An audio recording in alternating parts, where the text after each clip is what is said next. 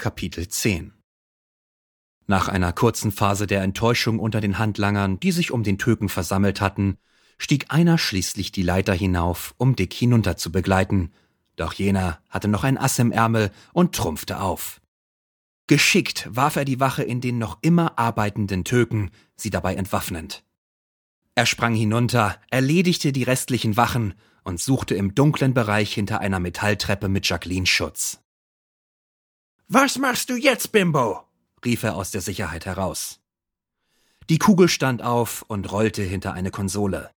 Einige Wachen gruppierten sich und verteilten sich anschließend auf taktisch ungünstig liegende Positionen, damit Dick sie leichter erschießen konnte.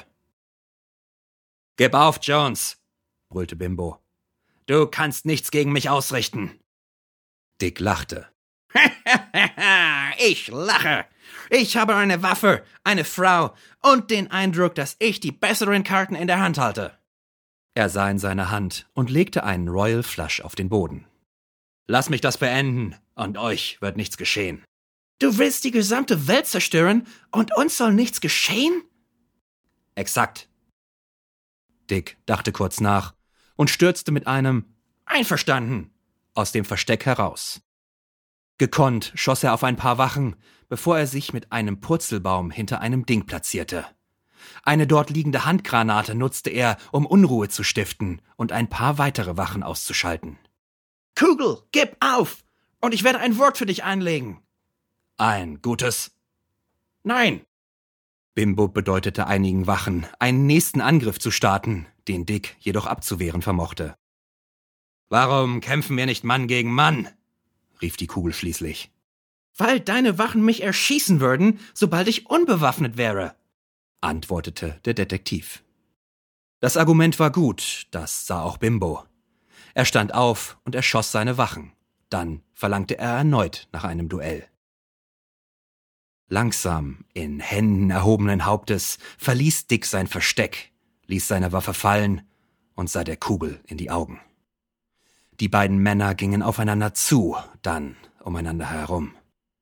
In leicht gebückter Haltung erwarteten sie die Attacke des anderen und erwogen eine eigene. Langsam schien die Zeit zu zerrinnen, während niemand attackierte, sie immer weiter um sich herum gingen, Langeweile in ihren gebeutelten und verschweißten Augen. Bis schließlich ein Schuss die Stille durchbrach. Eine Kugel durchflitzte Bimbos Hals, überrascht fiel er auf die Knie. Nach links sehend erblickte er Jacqueline, wie sie neben Dicks Versteck stand, die Waffe in der Hand. Ein eiskalter Blick war in ihren Augen. Ihre Lippen waren zu einem schadenfrohen Lächeln gepresst, während sie die Waffe kraftvoll vor sich auf den Boden warf. Dick sah sie überrascht an. Sie erwiderte seinen Blick, eine Augenbraue anhebend. Dick umschlich die tote Leiche Bimbos, aus der alles Leben entfleucht war. Mit offenem Mund starrten die leblosen toten Augen in die Unbestimmtheit des Garantierten und verloren sich darin. Langsam durchschritt Dick den riesigen, hell erleuchteten Raum, einige der todbringenden Kontrollterminals streichelnd. Er sah auf zu Jacqueline, welche ihn aufsehen ließ. Warum hast du ihn erschossen? Ich hätte ihn fast überwältigt. Ihr eisiges Lächeln, welches er vorher nicht von ihr gekannt hatte, kehrte in ihr Gesicht zurück. Nein, hättest du nicht. Sie nahm die Waffe, welche sie hingeworfen hatte, wieder in die Hand. Lass uns gehen, sagte Dick schließlich, erleichtert, dass die Sache vorbei war. Doch dann sorgte Jacqueline dafür, dass sie für ihn in der Tat vorbei war. Er hörte noch einen Knall und spürte das Eindringen eines Gegenstandes in seinen Kopf, bevor es dunkel wurde und das Leben auch aus ihm entwich. Ungleich anderen Geschichten gab es für diesen Hauptcharakter kein Zurück. Jacqueline setzte sich auf den Stuhl welchen ihr Ex-Ehemann einst besessen hatte.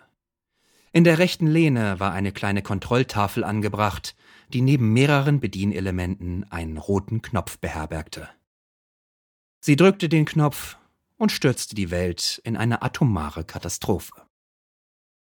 So kam es, dass die Menschheit vernichtet wurde und der Rest des Universums nicht ein bisschen davon mitbekam.